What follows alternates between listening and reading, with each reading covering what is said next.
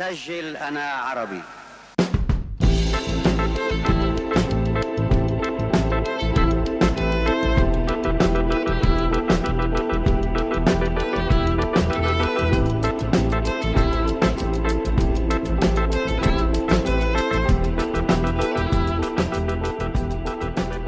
Salut à toutes et à tous, j'espère que vous allez bien. Euh, je suis très contente de vous retrouver pour ce nouvel épisode d'Arabia Vox. Et comme euh, vous avez été très très très nombreux à aimer euh, le dernier épisode confiné qu'on avait fait avec Donia Ismail, et comme aussi on va pas, on va pas se mentir, les conditions en ce moment sont très difficiles pour réaliser les interviews habituelles pour ce podcast, on a décidé avec Donia Ismail de vous refaire un épisode toutes les deux. Donc euh, on espère que ça va vous plaire. Euh, salut Donia, comment tu vas? Salut Fatma, comment ça va? Bah, Moi ça va super bien. Et toi? Bah écoute, ça va super. on est un peu chamboulé on en a un peu marre, on a un peu une baisse de motivation à cause de ce confinement et, tout ce qui se passe et de se dire euh, qu'on est encore un peu dans, dans, dans, tout ça. Mais écoute, on essaye de, garder la pêche. C'est sûr, surtout que là, on rentre dans la, dans la première année, ça va faire un an. Donc euh, évidemment que c'est compliqué, la motivation, elle n'est pas tout le temps au beau fixe. Mais il faut se dire que si on reste chez nous, c'est pour euh, de bonnes raisons. Et au moins, ça permet de nous garder un peu euh, focus et un peu. Euh, ça, ça, nous permet de nous, de nous, garder en bonne santé, donc c'est le principal. Exactement. Et euh, si vous aussi vous avez une petite baisse de morale, ne vous inquiétez pas, on est là pour en parler, pour partager un bon moment ensemble. Et on va commencer tout de suite avec notre Haja le top et le Haja le flop du mois. Vraiment, Haja le top. Alors Donia, euh, on commence par toi. Qu'est-ce que qu'est-ce que t'as aimé? Qu'est-ce que t'as envie de partager? C'est quoi ton haja le top euh, de ce mois? Alors là, ça commence un peu à dater, mais euh, je trouvais que c'était quand même hyper important pour nous d'en parler.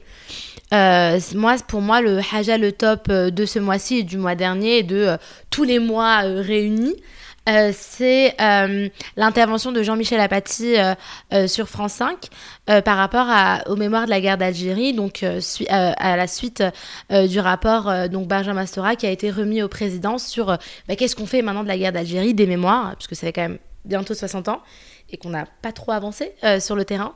Et donc Jean-Michel Apathy fait vraiment ce qu'on peut appeler un coup de gueule, mais un coup de gueule magistral. Je pense que en 5 minutes, euh, si on prend vraiment l'extrait 5 euh, minutes qui est sorti sur les réseaux sociaux et pas vraiment euh, les 17 minutes de l'entretien, etc. Vraiment en 5 minutes, Jean-Michel Apathy a résumé exactement pourquoi l'État français doit en réalité des excuses à l'Algérie. La conquête, l'exploitation, la guerre, ce sont trois bonnes raisons pour présenter des excuses aux Algériens aujourd'hui. Parce que ce qu'a fait la France en Algérie pendant 130 ans est franchement scandaleux. Euh, Jean-Michel Apathy s'énerve parce que le président, donc euh, Emmanuel Macron, euh, a fait savoir qu'il n'y aurait pas d'excuses. Qu'en tout cas, il n'y aura pas de remords, pas d'excuses, rien du tout. que pour lui, il va mettre en place des gestes symboliques euh, on en a vu trois, il en a, il en a évoqué trois, euh, trois euh, hommages, dont l'un au 17 octobre 61 et au 19 mars 62, donc les accords d'Évian, puis un troisième par rapport au Harki, mais qui aurait pas d'excuses. Et donc Jean-Michel Apathy, de manière en plus hyper pédagogue, je trouve, et très complète, explique pourquoi la, pourquoi la France, pardon, j'allais dire l'Algérie, n'importe quoi, pourquoi la France doit en fait s'excuser. Je pense que je vais juste paraphraser ce qu'il a dit. la colonisation algérienne elle est unique dans, dans, dans, son fait, dans ce qui s'est passé, elle est unique. On l'a pas, on l'a pas retrouvée en Tunisie, on l'a pas retrouvée au Maroc.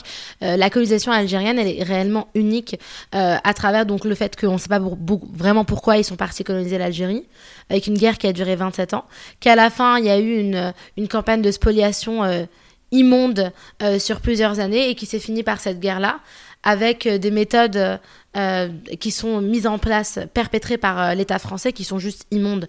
Quand on sait qu'à l'époque, quand même, l'État français se fait connaître comme étant, euh, encore aujourd'hui, un État de droit, les libertés, la liberté guidant le peuple, etc. Et qui, à côté, a quand même asservi un peuple, a condamné tout un peuple, donc les musulmans d'Algérie, à l'ignorance au niveau de l'éducation. je trouve quand même que, juste pour ça, euh, évidemment que l'Algérie mérite et les Algériens méritent des excuses. Et la manière dont il explique et aussi la rage euh, la rage qu'il qu'il dégage, franchement, c'est moi en tant qu'Algérienne, euh, je l'ai ressenti et euh, je l'ai montré la vidéo à ma mère. Et ma mère, elle a été animée par un truc que j'ai jamais vu dans ses yeux, où en vrai, enfin, ça a explosé devant elle. Elle, elle- avait la, la haine aussi, parce que d'une certaine façon, même si on est au courant de, de ce qui s'est passé euh, pendant la guerre d'Algérie, l'entendre de cette façon-là, c'est toujours hyper percutant. Et c'est pour ça euh, que euh, moi, je, fais, je félicite, euh, je suis pas toujours très très fan de ce que dit Jean-Michel Apathy, mais sur ce coup-là, comme on dit en Algérie, c'est vraiment les hommes, quoi. Il a été extraordinaire.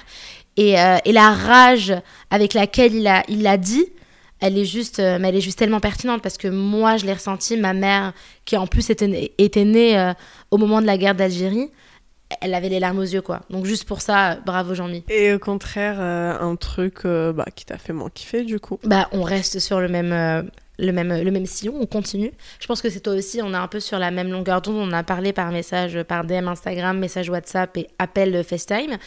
Euh, c'est euh, en fait euh, bah, l'État français par rapport à, la guerre d'Algérie. Il n'y a rien de nouveau. En réalité, au début, je me suis dit, est-ce que on le met en Haja le flop? Parce qu'en réalité, est-ce qu'on s'attendait à quelque chose? Non. Euh, je reprends les mots de Farad, récit d'Algérie, et qu'il dit pertinemment, et qu'il dit, mais en fait, depuis quand on attend quelque chose de l'État français? Ça fait très longtemps qu'on n'attend plus rien d'eux. Et en réalité, sur les mémoires d'Algérie, je suis totalement d'accord avec elle. Moi, ça fait très longtemps euh, que j'ai fait, euh, que j'ai fait euh, la paix avec moi-même en me disant que de mon vivant, jamais la France n'avancera sur ce sujet-là. Après, j'ai lu le, le, le, le rappeur de Benjamin Stora et, et franchement, tout ce qu'il dit à l'intérieur et même ce qu'il recommande à l'État français de faire, j'ai trouvé ça hyper pertinent et je trouvais que c'était un bon accord, tu vois, entre la France et l'Algérie, parce qu'il y a aussi des choses à faire en Algérie. Je dis pas le contraire, mais bon, moi j'habite en France, donc je veux voir ce qui se passe en France déjà. Et euh, ce que dit Benjamin Stora et toutes les choses qu'il met en avant, elles sont vraiment hyper pertinentes. Le fait de créer un conseil euh, sur la vérité comme ce qui avait été mis en place euh, en Afrique du Sud, je trouve que c'est une très bonne idée.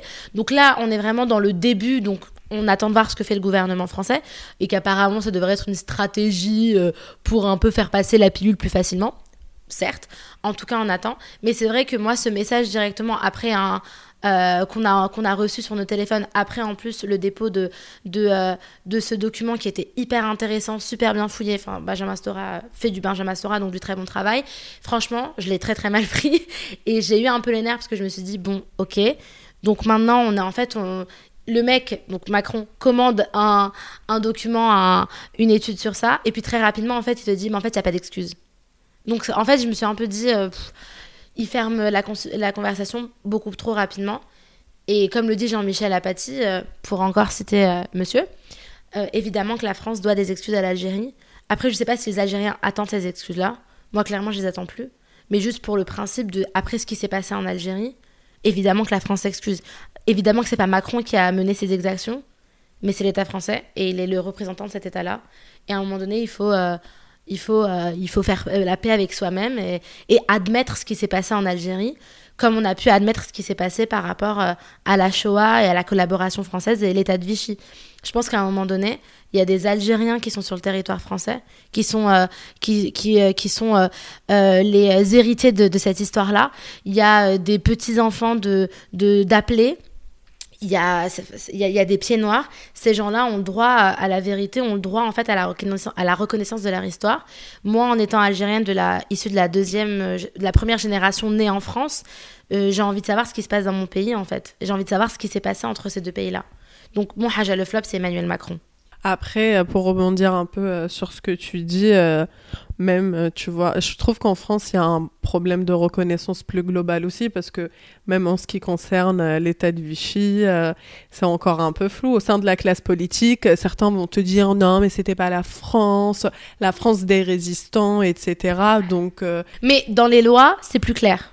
Alors que la guerre d'Algérie et la colonisation de manière générale, hein, parce que là on est sur la guerre d'Algérie, parce que c'est un rapport sur la guerre d'Algérie, c'est beaucoup plus flou. Je veux dire qu'on a encore des politiques en France qui, te, qui parlent des bienfaits de la colonisation. Enfin, il y a des politiques, et c'est même pas que du Rassemblement national où tu te dis, bon, bah, eux, ok, quoi. Mais t'as des gens, de, des républicains, tu vois, qui sur Twitter vont te dire, mais en fait, Darmanin, on revient par, sur monsieur, mais après, est-ce que c'est un bon exemple? Mais qui te dit, mais en fait, vous avez des routes en Algérie grâce à nous Ouais, mais les routes, c'était pas vraiment les paysans algériens qui les utilisaient, tu vois. Ou vous avez des écoles. Ouais, mais moi, mon grand-père qui, qui est né pendant la, colonisation algérienne, euh, bah, il est pas allé à l'école, quoi. Et ma mère, si elle est allée à l'école, c'est parce que mon père, il a pété un... Enfin, mon grand-père a pété un plomb et a dit euh, ils vont à l'école de force. Bessef à aller home, ils vont à l'école, tu vois. Mais encore une fois, tu vois, même si l'état de Vichy, évidemment, c'est toujours un peu. euh, mais c'est pas, c'était pas la France, c'est beaucoup plus accepté. Enfin, il y a eu un discours de Chirac en 95 qui dit en fait, bah, un peu quand même, c'était quand même la France. Alors que la guerre d'Algérie et la colonisation, on est encore dans cet entre-deux de euh, belle et euh, la nostalgie par rapport à l'Algérie française, elle est encore hyper euh, présente. Il y a tout un mouvement en plus qui existe. je l'ai vu, je l'ai lu sur Récit d'Algérie, qu'on vous con- conseille d'aller suivre, qui parle de, la nostalgie, quoi. Et c'est un peu un truc qui est, encore marquant et marqué dans notre, quotidien en France, je trouve. Et toi, Fatma, alors, parce que là, on a quand même pas mal épilogué. euh, et toi, c'est quoi ton, ton haja le top euh, du mois de février-mars? Vu qu'on n'avait pas eu de podcast en février, on, on rassemble les deux. Alors, euh, bah moi, ça fait un petit bout de temps, euh, en vérité, je crois que ça date de fin décembre. On s'en fout. Tu sais quoi? Mais vaut tard que jamais. Euh, bah, du coup, moi, je voulais parler euh, du roman euh, La petite dernière de Fatima Das.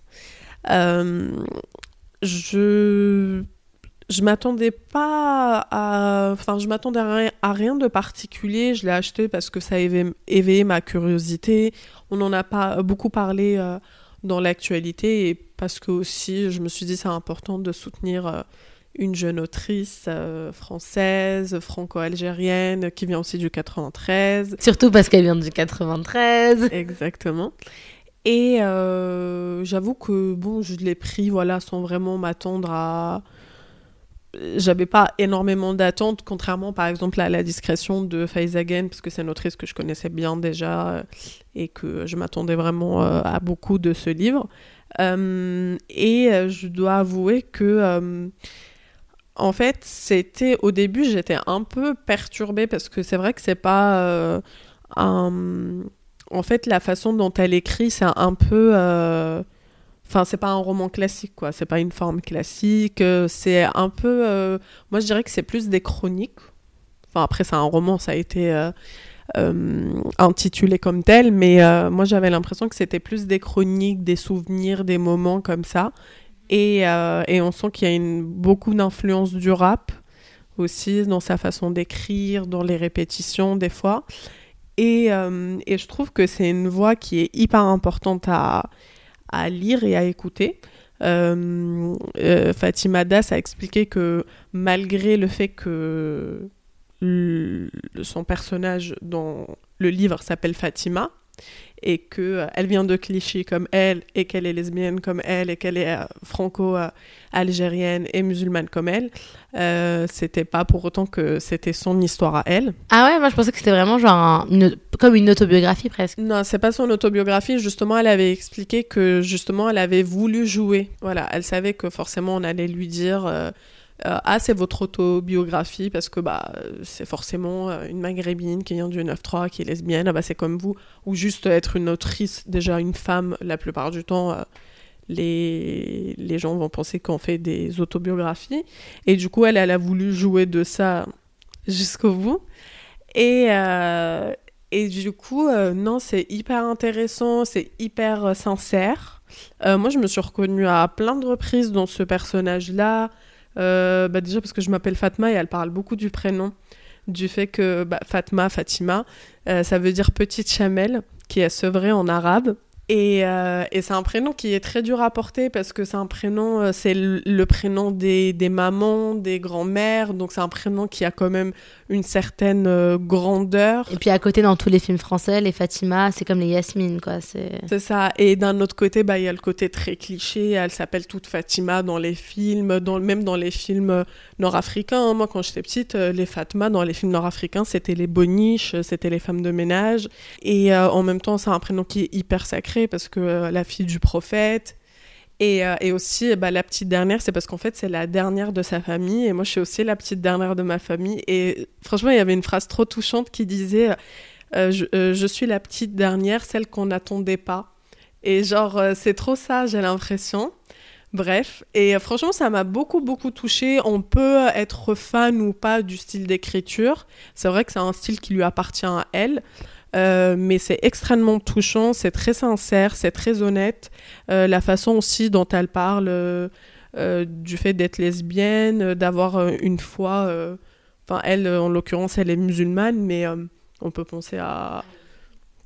Voilà, on peut penser à des femmes lesbiennes qui soient chrétiennes ou juives et un peu bah, d'être rejetées par tous les, tout, tout, bah, tous les côtés et, et surtout aussi le truc, euh, il y a une vraie complexité chez elle que moi j'ai beaucoup aimé, euh, c'est que euh, en fait il y a la complexité de ses, de ses identités, elle a, elle a pas envie d'être plusieurs choses en même temps, elle a juste envie d'être elle. Et en fait être elle c'est juste être plusieurs choses en même temps. Ça fait très Arabia Vox, ça, non? Exactement. On espère d'ailleurs avoir Fatima Das chez Arabia Vox. L'invitation est lancée. Mais, euh, mais ouais, voilà, j'ai beaucoup aimé La petite dernière de Fatima Das. Euh, C'est un livre, euh, je trouve que c'est une jolie surprise parce que je m'attendais pas forcément à un truc de ouf. Ou euh, moi, je l'avais acheté aussi parce qu'il y, a eu- il y a eu des plein de polémiques et il y a eu aussi une volonté un peu de récupération de tous les côtés et que elle elle est restée droite dans ses bottes et que euh, on sent qu'elle est là pour euh, l'amour euh, de la littérature, d'écrire, etc.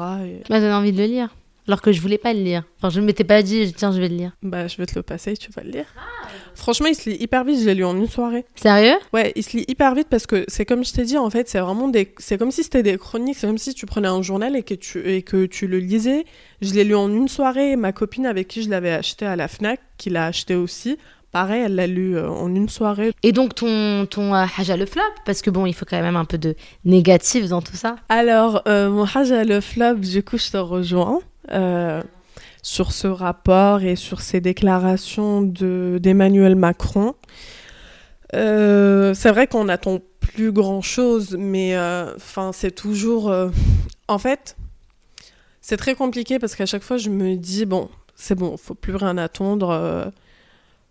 Euh, faut plus faut plus rien attendre de tout ça. Et d'un autre côté euh, tu vois tu parlais de récits d'Algérie de Farah. On a eu l'occasion aussi de parler de toute l'équipe de récits d'Algérie sur notre, compte Instagram où tu avais fait un live avec Farah. Euh, il y a énormément d'initiatives. En fait il y a des gens qui veulent connaître qui veulent qui s'intéressent à cette histoire là qui veulent apaiser qui veulent une paix et juste une paix intérieure. Et ça on, on leur permet même pas de l'avoir et, euh, et je trouve ça, enfin, moi l'hypocrisie, c'est que quand j'ai, entendu ça, je me suis dit quand même c'est vachement culotté parce qu'on nous explique que on va pas enlever des statues euh, d'anciens colons ou, euh, voilà d'hommes qui ont été très néfastes dans l'histoire parce que Emmanuel Macron disait ça fait partie de notre, histoire, il faut assumer les parts sombres de notre histoire, alors que les statues sont là en fait pour glorifier des hommes. Les livres d'histoire sont là pour raconter et pour étudier l'histoire. Les statues, elles sont là juste pour glorifier. 23 ans euh, là, comme ça. Ne, ne parle pas, ne parle jamais. Et aujourd'hui, euh, la liberté, euh, nous, nous voulons la liberté, nous voulons la, la démocratie, nous voulons la justice. L'assassin c'est Ben Ali, l'assassin c'est l'RCD. On a refusé l'RCD, on a refusé Ben Ali 23 ans. On est en fatigué. Assassin, RCD.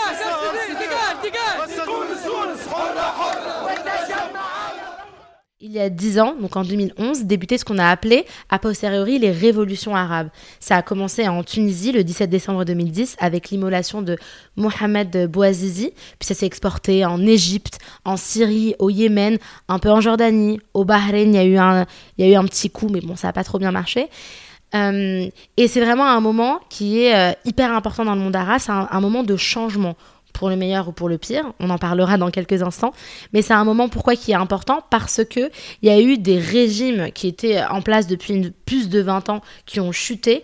Il y a eu des essais de démocratie, il y a eu des coups d'État, il y a eu des guerres qui ont été déclarées.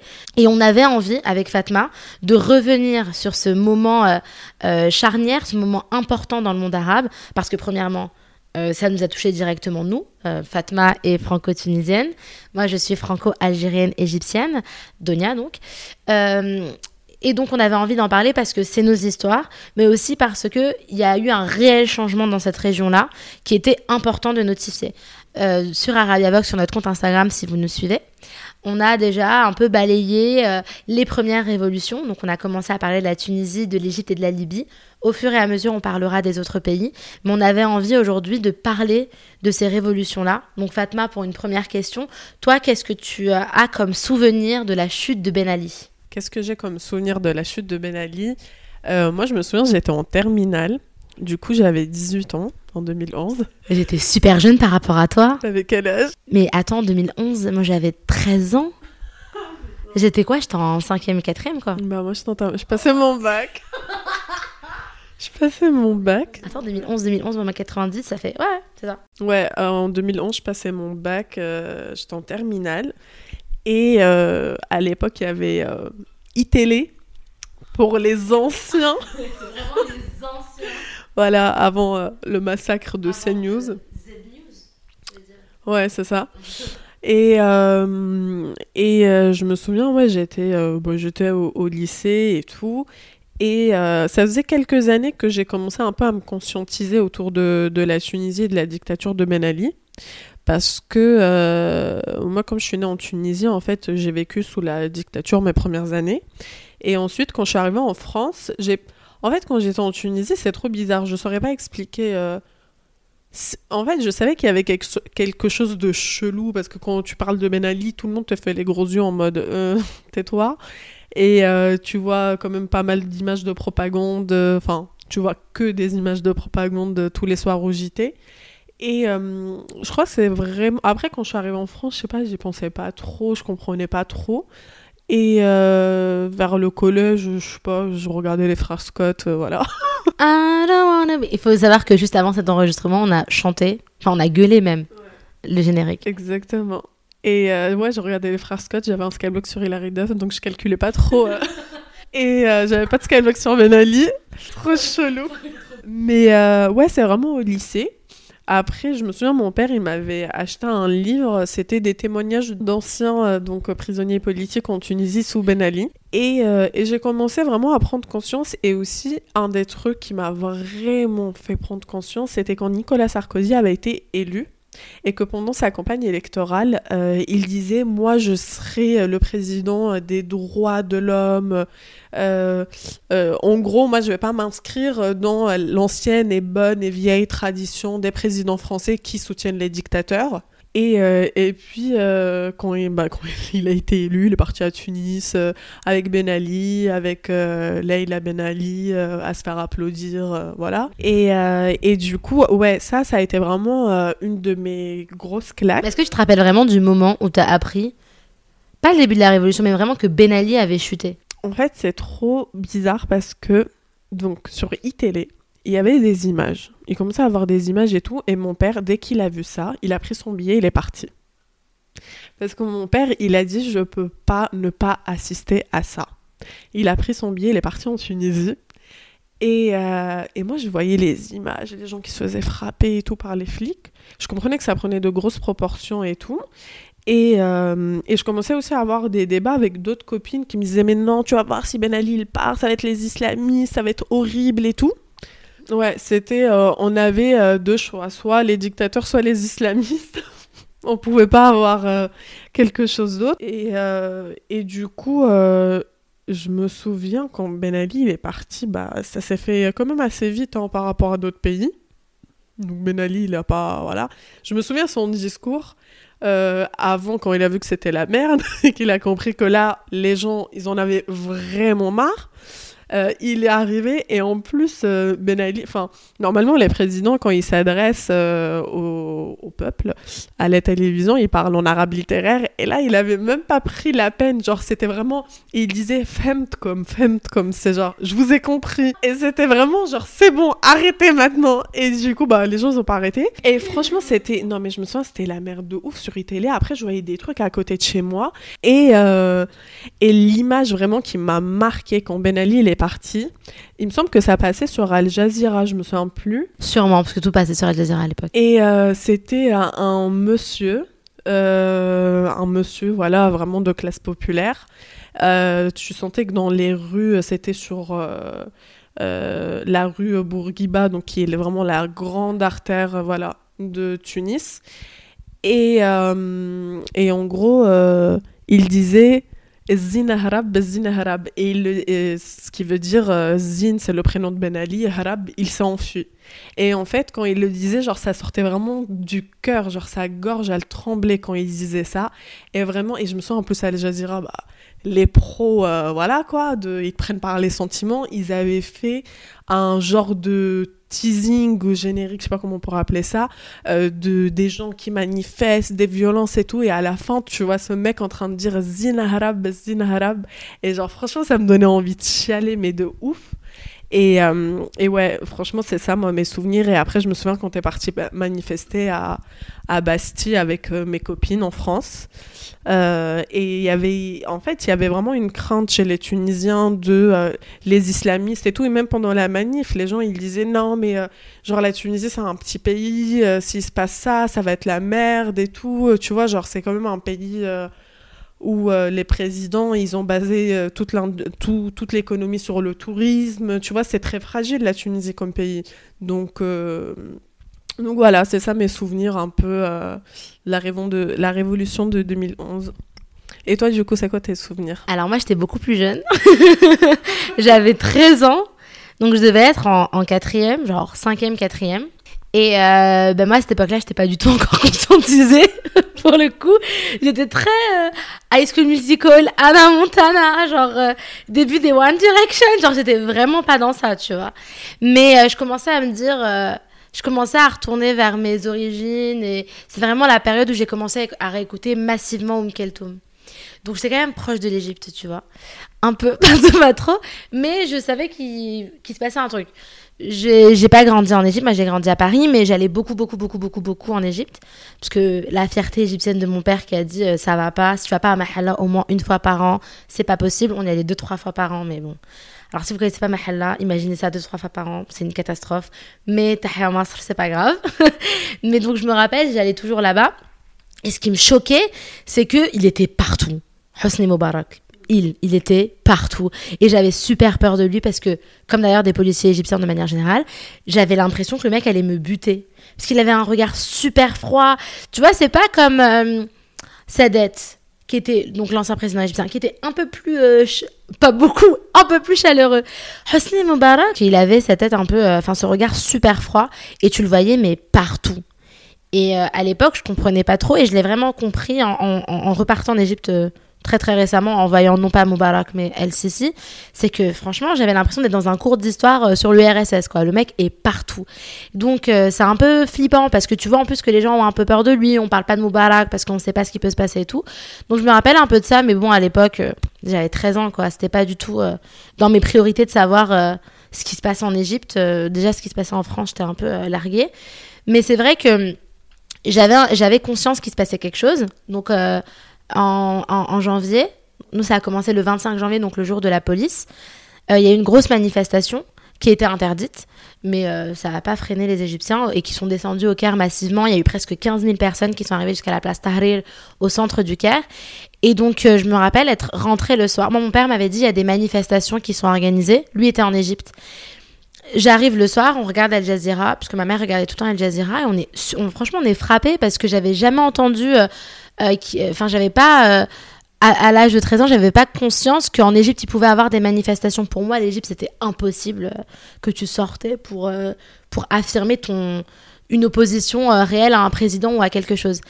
Et je comprenais pas trop en plus parce qu'on me disait comme ça, euh, Hosni Moubarak est là depuis, 26, depuis presque 30 ans. Mais tu vois, quand t'as 13 ans, tu comprends pas réellement. Et c'est vraiment quand, en rentrant et en voyant la manif, que j'ai- après je suis allée sur internet et que j'ai regardé le mec est là depuis 81, je me dit, mais attends, depuis 80, on a combien de présidents en France? Et c'est là où tu te frappes, tu te dis, ah ok, d'accord, il y a eu Mitterrand, il y a eu Jacques Chirac, il y a eu Sarkozy, Euh, un an après, il y allait avoir Hollande, là maintenant, il y a Macron. Donc tu vois, on a de maintenant à... Il y a quand même eu trois, il y a eu présidents, on a eu un seul. Et t'es là en mode, ok, il y a un problème, les gars. Genre, mon père a vécu sous Farouk et les trois présidents égyptiens. Alors qu'il est quand même, il avait quand même 64 ans. C'est quand même assez perturbant. Tu dis, à 64 ans, le mec a vécu trois présidents. C'est fou. Et je me rappelle réellement du jour, parce qu'on avait suivi les manifestations, et puis moi j'étais en mode ça va me mener à nulle part. Mais je voyais que les Égyptiens étaient vraiment énervés. Et puis les manifestations en Égypte, la différence avec la Tunisie, c'est que ça a tourné au vinaigre super rapidement. Parce que Moubarak est un fou. Il était un c'était un malade. Il a tiré sur le peuple. La police, euh, l'armée égyptienne a fait vraiment peur. Elle a vraiment tiré sur le peuple. Et je me rappelle de cette image, moi, qui m'a frappée et que j'ai revue pour préparer euh, les, tous les posts qu'on fait euh, et que j'avais totalement oublié. C'est cette image d'un mec en dromadaire et à cheval qui arrive avec je sais pas quoi, genre des- des bâtons et qui tape dans la foule en plein, en plein Caire. Un mec en dromadaire qui tape des, manifestants des manifestants. Je me dis, mais en fait, on est dans quel pays là? Mais c'est vraiment la, merde. Et je me rappelle, après, c'est là vraiment, je me suis rappelé de ce qu'a dit mon père en disant, euh, mais en fait, si euh, Moubarak part, on va tomber dans le chaos. Et j'avais vraiment l'impression à ce moment-là qu'on allait tomber dans le chaos parce que Moubarak ne cédait pas. Le peuple en était parti trop loin pour céder. Et donc j'avais vraiment peur parce que je me suis dit, je vais plus pouvoir aller en Égypte. Et puis en plus, c'est un peu comme l'Égypte, c'est un peu comme la Tunisie, tu vois, on vit du tourisme. Donc si euh, là, ces, vidéos, elles étaient partout euh, sur TF1, je dis, mais comment on va vivre en Égypte? Enfin, c'est plus possible, l'Égypte va s'effondrer. Et le jour où j'ai appris, euh, où j'ai eu la nouvelle qu'il, que Moubarak partait, il est parti à Sharm el-Sheikh. Hein. Toi, il est parti en Arabie Saoudite, moi, il est parti dans le même pays. euh, c'est, c'est honte. Bref, on va pas parler de ça, ça va encore m'énerver. Le mec est parti à Sharm el-Sheikh dans une station balnéaire. Bref. Je revenais du collège, parce que j'étais au collège à l'époque. Je me rappelle parce que je sortais de cours de SVT. J'aimais pas les SVT, donc j'étais énervée. Bref.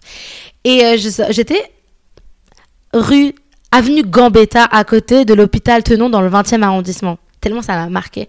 Et j'étais avec des, amis à moi. Et là, je reçois un, appel de ma mère.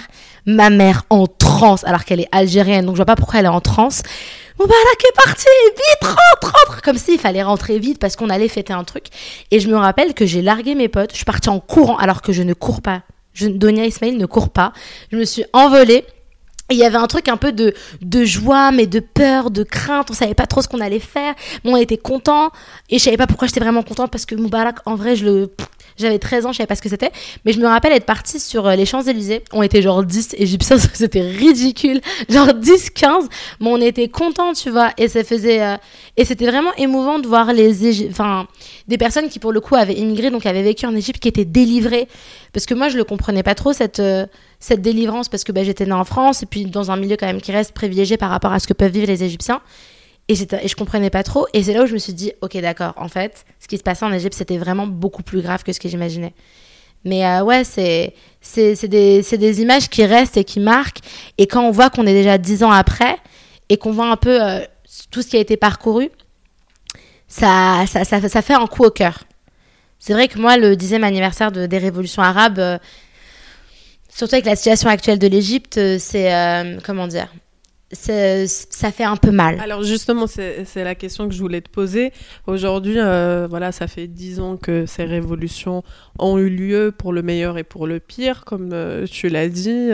On pense notamment bah, à l'Égypte, à ce qui s'est passé, à ce qui s'est passé aussi en, Syrie, qui a été une vraie catas- catastrophe humaine. Euh, toi, c'est quoi aujourd'hui Enfin, comment tu te sens aujourd'hui par rapport à ça, euh, par rapport au, traitement qui a été fait aussi de ces révolutions-là? C'est vrai que euh, il y a des personnes qui peuvent aussi se montrer des fois nostalgiques des, des anciens régimes. Bah, c'est hyper dur de se positionner quand tu vis pas là-bas. Je pense que, évidemment, que je peux parler de ça pendant des heures et des heures. Moi, la vérité, c'est que euh, je le vis pas au quotidien. Euh, évidemment que ça me fait mal parce que l'Égypte, c'est mon pays, c'est ma terre, c'est mon sang.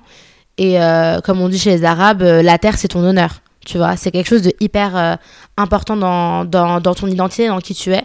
Euh, et, là, je parle pas de l'Algérie parce que c'est exactement la même chose avec l'Algérie, évidemment. Mais euh, moi, l'Algérie, l'Égypte, je les mets au même niveau que la France. C'est mes pays, je les aime, même si, même dans toute leur complexité, dans toute leur débilité parfois, je les aime à en mourir, quoi. Donc même on les critique, on les aime. Et c'est vrai que c'est hyper compliqué de se positionner parce que, moi, j'habite en France, quoi. Mais de ce qui s'est passé en Égypte, parce qu'il s'est passé des choses en Égypte entre le départ de Moubarak, euh, la première élection avec les frères, musulmans qui arrivent au pouvoir, qui est en soi compliqué euh, parce que pour, euh, pour l'espoir qu'on avait en, en, l'Égypte et puis aussi pas pour l'image et pour ce qu'on le modèle égyptien de manière générale. Moi, quand j'ai entendu que les frères musulmans avaient gagné, moi l'image que j'avais de l'Égypte c'était pas celle des frères musulmans, donc évidemment que ton ton cœur saigne un peu. Euh, mais après, il faut se dire que l'élection, elle était un peu compliquée parce que face à lui, il y avait euh, un pro Moubarak. Donc, tu vas pas te dire, euh, tu viens de sortir de Moubarak, je vais voter Moubarak. Donc, je peux comprendre que les gens se soient dit, euh, on tente euh, Morsi. Et surtout qu'en fait, c'était une élection démocratique. C'était une élection démocratique dans un moment donné, même si toi, en tant que Donia Ismail, j'étais un peu triste. En réalité, c'est une élection démocratique. Vous on a fait, la- enfin, on a fait. J'ai pas fait la révolution, mais les Égyptiens ont fait la révolution pour la, la démocratie. À un moment donné, c'est le risque de la démocratie entre guillemets. Et après, tu as encore une deuxième révolution que beaucoup attribuent à un coup d'État, et puis tu as Sisi qui arrive, et puis tu as ce qu'on a de l'Égypte aujourd'hui. Évidemment que c'est un crève-cœur parce que, euh, parce que j'ai l'impression que l'Égypte que j'aime et l'Égypte dont mon père m'a énormément parlé, euh, donc il reste quand même un héritage, est en train de s'effriter. Euh, parce que moi, quand j'étais petite, je me rappelais que mon père, il allait jusqu'à Charles de Gaulle, étoile, tous les jours pour aller récupérer les journaux. Parce que pour lui, c'était une fierté de dire qu'il allait lire la presse égyptienne, parce que la presse égyptienne était l'une. C'était pas la, plus libre. C'était pas, elle était pas libre, mais c'était l'une des plus libres du monde arabe. Parce que Moubarak, euh, il, c'était un, fou, mais il avait des, euh, des moments où il laissait un peu des choses, un, peu de liberté, parce que euh, il était, parce qu'il avait, il avait la pression du, de l'Occident. Là, c'est si lui, le mec, il est en roue libre. Ou la musique, il suffit de dire que Sherine, par exemple, qui est une de mes chanteuses préférées, égyptienne, qui dit que l'eau du Nil, il faut pas la boire parce que tu peux tomber malade. Franchement, je l'ai vu l'eau du Nil, évidemment qu'il faut pas la boire. Elle a été interdite de chanter pendant six mois. On a des chanteuses qui font des chansons à, l'honneur de Sissi, Poke, Nancy Ajram. Et là, on est dans une situation où c'est très très compliqué de d'être en Égypte. Je te dis même pas de, de trouver, enfin juste d'être. Euh, les communautés LGBT, on n'en parle même pas parce que on a vu Sarah Ghazi, quoi. Euh, le MeToo égyptien, et, ils font deux pas en avant, 150 pas en arrière. Euh, Les meufs qui viennent euh, témoigner pour des agressions sexuelles, elles sont emprisonnées. Enfin, il y a vraiment un truc en Égypte où tu te dis, euh, est-ce que c'est tout ça pour rien? Et d'un côté, je déteste dire ça parce que évidemment qu'une révolution, ça se fait pas en un an, en deux ans. Là, ça fait ça fait dix ans. Évidemment que c'est sur la longueur. La révolution en France, elle s'est pas fait, elle s'est fait en plusieurs siècles. Donc peut-être que euh, dans deux siècles, quand nous deux, on sera enterrés, mortes, enterrées, bien froides, peut-être qu'il y aura un changement. Et franchement, je l'espère. Mais c'est vrai que c'est hyper dur de te dire que euh, tu vois un pays que t'aimes autant en soit arrivé là. C'est amer. Oh, c'est le mot, c'est amer. C'est très amer. En fait, c'est difficile de dire euh, ouais, super, génial, mais en même temps, euh, moi je trouve que c'est quand même. C'est important de, les faire exister, ces révolutions-là, parce que ça a été des moments où des gens, en fait, ont, pris leur courage à deux mains, où des gens ont sacrifié leur vie, euh, parce que c'était très difficile. On l'a vu euh, sous, euh, par exemple, le régime de Bachar al-Assad, qui malheureusement continue à prospérer dans, dans, voilà, quoi, dans l'impunité la plus totale. Le gars a bombardé son peuple, a, a buté son peuple, à croire qu'il veut être euh, président d'un pays euh, sans... où il n'y a personne, quoi. Mais, euh, mais oui, c'est vrai que oui, comme tu as dit, c'est amer. Euh, moi, je trouve qu'il faut leur rendre hommage, faut, euh, faut se rappeler de ces gens-là qui, qui se sont levés, qui sont sortis de chez eux, qui ont bravé l'interdit parce que c'est jamais facile. Moi, personnellement, euh, si demain je vivais sous une dictature, je sais pas si j'aurais eu le courage de faire ça. Euh, après, c'est c'est beaucoup aussi de ressentiment, moi, que j'ai en- envers euh, des pays européens euh, qui ont aussi continué à soutenir ces, dictateurs-là. Aujourd'hui, El-Sisi euh, est soutenu par Emmanuel Macron, Bachar al-Assad, il est soutenu par les Russes. Donc, voilà, quoi, c'est... euh, ces populations, en fait, ont fait un pas pour se libérer, sont partis vers euh, leur libération et en fait, on leur a mis un gros coup de pied parce que tout n'est pas entre leurs mains et malheureusement, il y a des enjeux qui sont beaucoup plus grands et en fait, on leur a renvoyé, on les a renvoyés à leurs conditions. D'ailleurs, on avait vu la réaction de Michel Alliomari qui à l'époque était ministre de je sais pas quoi, je me souviens plus. Euh, je crois non, pas de l'intérieur. Quand euh, quand la révolution a commencé en Tunisie, elle avait dit euh, on peut envoyer notre police à la Tunisie pour lui montrer comment en fait bah voilà quoi, comment contenir les gens et pas les laisser manifester. Moi personnellement, en tant que Tunisienne, je suis quand même extrêmement fière de ce qui s'est passé en Tunisie parce qu'il y a eu quand même des avancées. C'est on n'est pas retourné dans un régime de dictature comme c'est le cas par exemple en Égypte euh, et dans d'autres pays malheureusement. Et c'est vraiment, enfin moi ça me brise le cœur de penser à ça. Euh, mais je reste quand même très très fière euh, des Tunisiens de bah, d'avoir tenu bon. Après, on n'est pas non plus, voilà, je suis pas non plus naïve. hein. Je sais que il y a des anciens de Ben Ali, mais en même temps, l'amnistie. En même temps, l'amnistie était, euh, bah, était un peu obligatoire parce que sinon ça aurait dégénéré en guerre civile ou euh, voilà en conflit.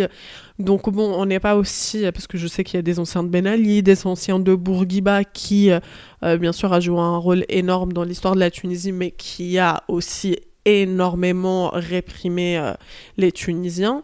Euh, après, euh, après, les gens malheureusement continuent à souffrir. Là, en pleine période de coronavirus, c'est extrêmement difficile parce que il y a un taux de chômage qui est qui est énorme en Tunisie. Là, j'ai pas le chiffre exact, mais je sais que ça tourne autour de 10%, so- voire plus.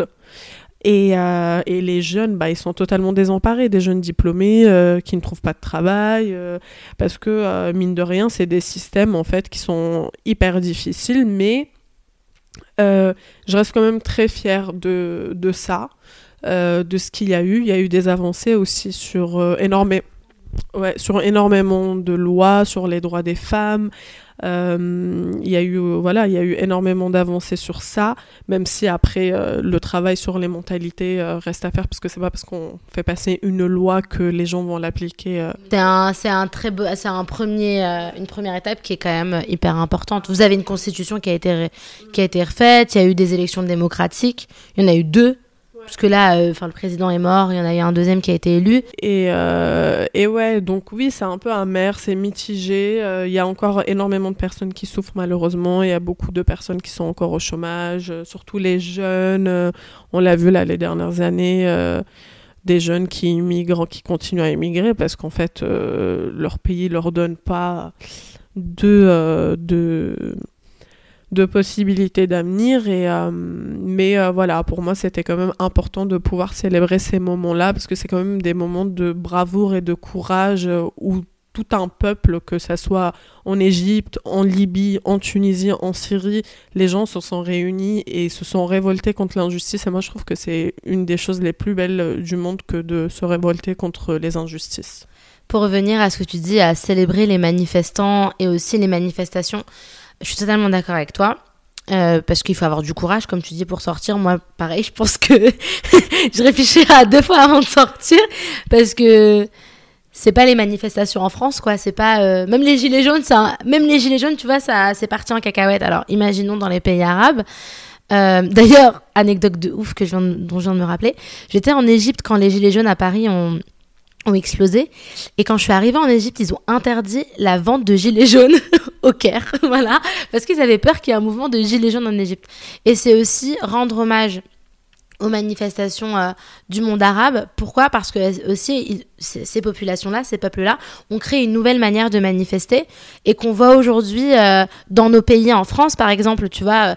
en Égypte, la place Tahrir, la manifestation, la manifestation pardon, du 25 janvier, donc jour de la police, elle a été lancée sur les réseaux sociaux. Maintenant que tu vois que, par exemple, toutes les révolutions sont lancées sur les réseaux sociaux, ben là, c'est quelque chose qui vient de, de chez nous.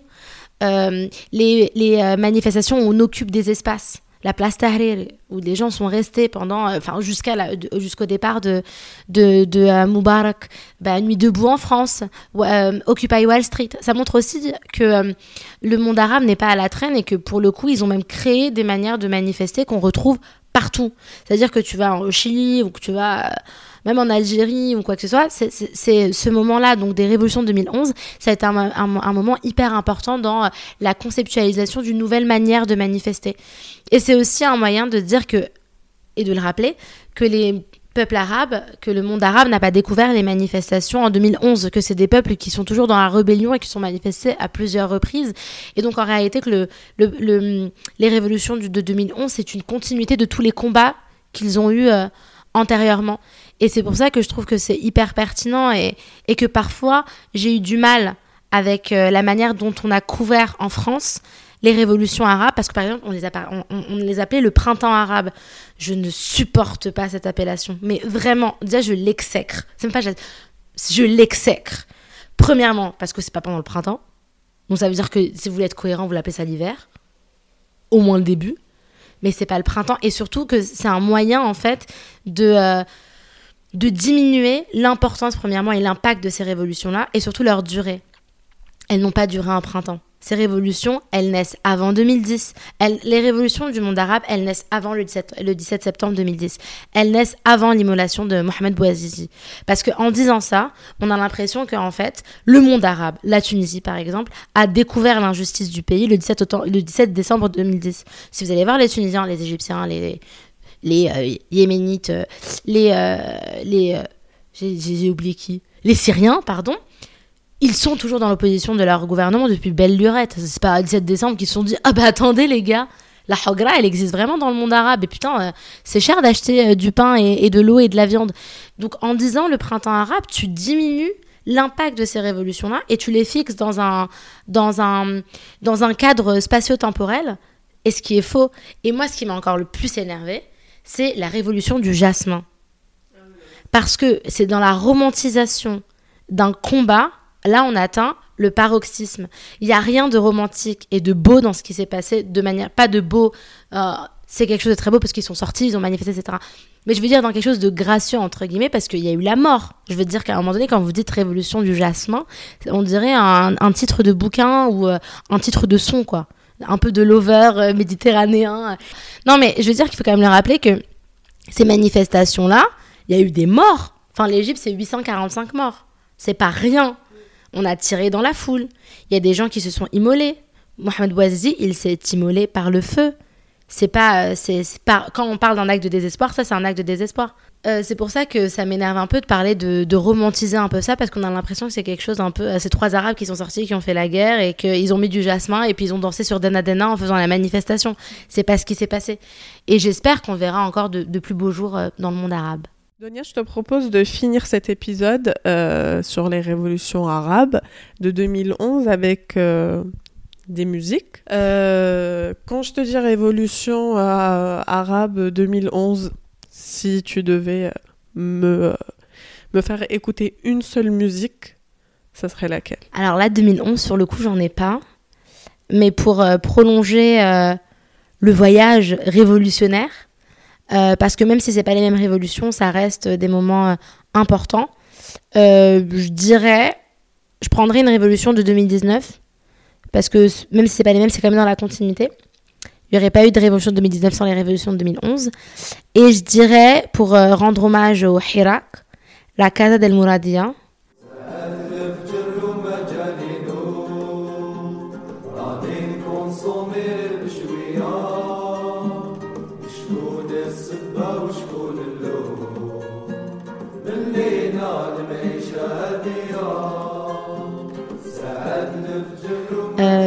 parce que euh, cette chanson, je la trouve génialissime. Parce qu'elle est, elle a été écrite un an avant, euh, un an avant le début du Hirak.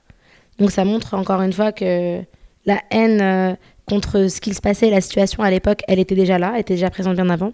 Et parce que elle met en avant un autre aspect dont on n'a pas parlé parce qu'on n'avait pas le temps dans notre débat, c'est l'importance des ultras dans la révolution. Et donc la Casa del Mouradia, c'est un chant de stade. C'est un chant fait par des supporters et qui raconte euh, à quel point euh, l'Algérie, en fait, c'est la Casa des Papels, quoi. C'est le même casque que la Casa des Papels. Et euh, le fait que ce soit des chants de supporters, donc c'est une, comme une sorte de chorale qui chante, il y a une, il y a quelque chose qui, de l'ordre presque du sacré. Tu vois, il y a un truc dans, dans le fait que ça résonne qui te, qui te soulève, quoi.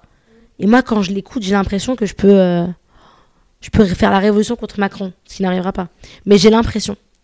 Et euh, pour ceux qui aiment la Casa del Mouradia, on les, retrouve euh, dans euh, Louled El Ba- El Bahja. On les, on les retrouve pardon, euh, dans Liberté de Soul King, qui est pareil pour moi. L'une des plus belles chansons qui pourrait, en plus, même si elle a été écrite après les révolutions 2011, qui, pourrait, euh, qui aurait pu être écrite pendant 2011. Et toi, Fatma, si je te dis Révolution 2011, tu penses à quoi? J'ai déjà ma petite idée. Mais tu penses à quoi? Alors, euh, je suis sûre que tu es là, mais normal. Euh, parce que bah, c'est la chanson de la révolu- révolution tunisienne euh, par excellence, c'est Kelmti Horra de Amel Mathlouthi.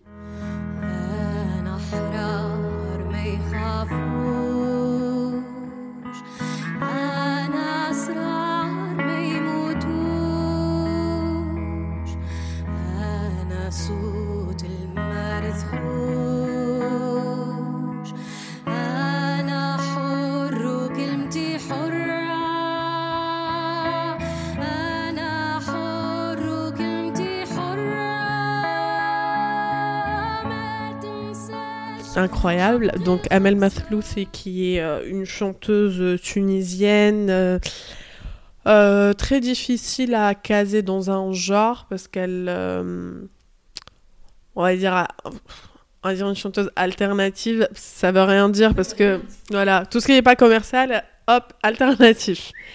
Mais euh, Amel Mathlouthi qui est une très grande artiste, une très grande musicienne euh, qui euh, fait qui expérimente beaucoup la musique en fait, qui est très dans, voilà, expérimenter euh, de nouveaux instruments, des mélanges un peu euh, des fois très surprenants. On peut aimer, on peut ne pas aimer. Et, euh, et qui parle beaucoup de liberté, qui est très engagée, qui l'a toujours beaucoup, beaucoup été, même avant la révolution de 2011. Et donc, il y a cette chanson, Kelmti Horra, qui est. donc, Kelmti Horra, en, en arabe tunisien, veut dire euh, euh, mon mot euh, est libre. Je sais que c'est bizarre en, français, mais littéralement, ça veut dire ça. Ça veut dire mon mot est libre, on pourrait le traduire par ma parole est libre.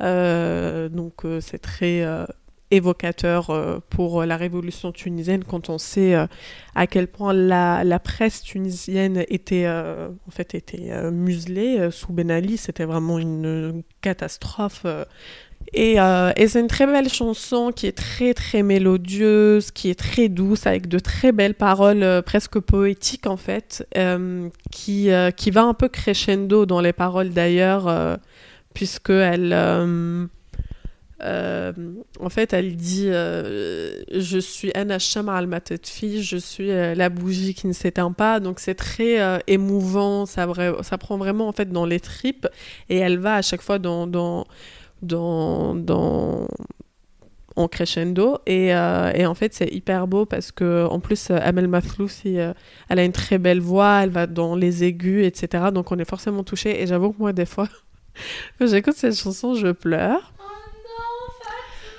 que je suis un être sensible